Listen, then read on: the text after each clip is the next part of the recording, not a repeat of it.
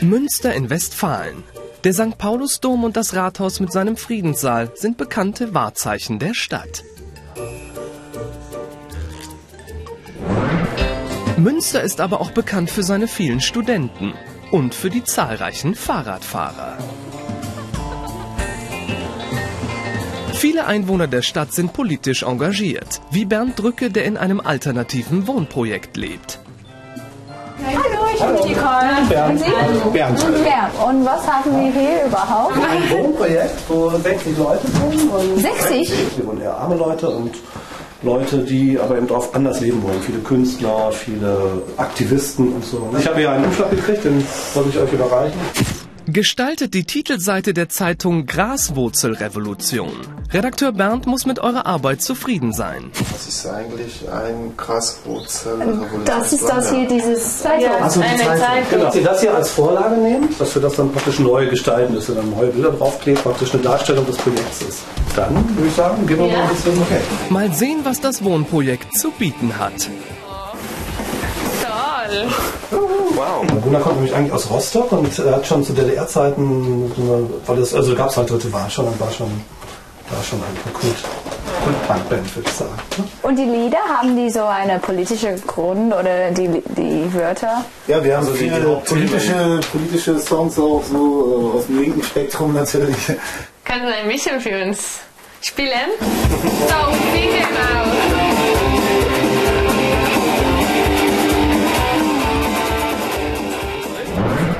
Punkmusik gefällt den dreien, aber was gibt's noch?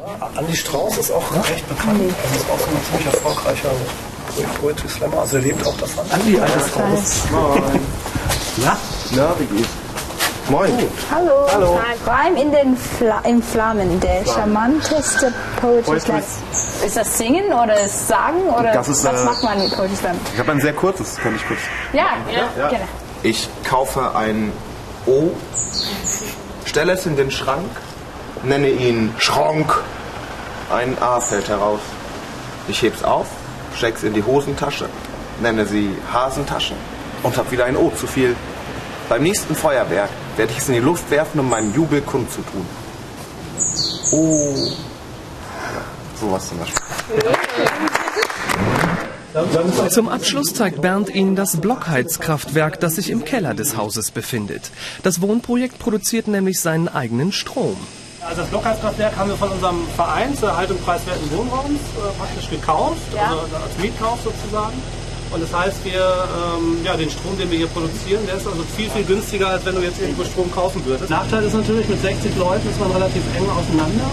Und natürlich gibt es auch Konflikte und die müssen natürlich auch immer gelöst werden. Also das ist manchmal sehr anstrengend, aber ich glaube, ich kann mir ein viel besseres Wohnen als hier kann ich mir nicht vorstellen. Also ich glaube schon, dass es was ganz anderes ist, als wenn man isoliert allein im Hochhaus wohnt, keiner kennt keinen und im Fahrstuhl ist jeder lieber allein oder so. Also hier ist schon auch eine Gemeinschaft, die, wenn es darauf ankommt, in- an einem Strick zieht. Ja, habt ihr ja im Prinzip alles gesehen und wenn ihr wollt, könnt ihr dann einfach das, den Flyer umsetzen und frohes Schaffen. Dann fangen wir an. Also ich würde so eine gebrochenes Waffen als Baum zeigen. Vielleicht. Dann ist das so ökologisches und dann ist auch Gegenwaffe. Erik, Nicole und Almudena machen sich jetzt ihre eigenen Gedanken zum Thema alternatives Leben. Aber werden ihre Ergebnisse Redakteur Bernd überzeugen? Bernd, ja, sind fertig. Ich habe versucht, was über Antirassismus und Asylbewerber zu machen. Sie denken, dass Heim ist, wo sie dann leben. Also Heim ist, wo ich bin. Also bei mir habe ich das einfach geklaut. Ich habe diese gebrochenes Waffen schon gehabt. schön. Ich habe das einfach als ähm, Baum gezeigt. Und bei mir ja, gibt es so die drei Menschen, die wir kennengelernt haben. Sehr schön. Super. Gut gemacht. Also haben wir das ihr toll gemacht. Super. Ihr, ihr habt die, die Aufgabe erfüllt. Damit führt Team Nord wieder mit 6 zu 5. Ich finde es typisch Deutschland, dass man passt auf den Umwelt auf.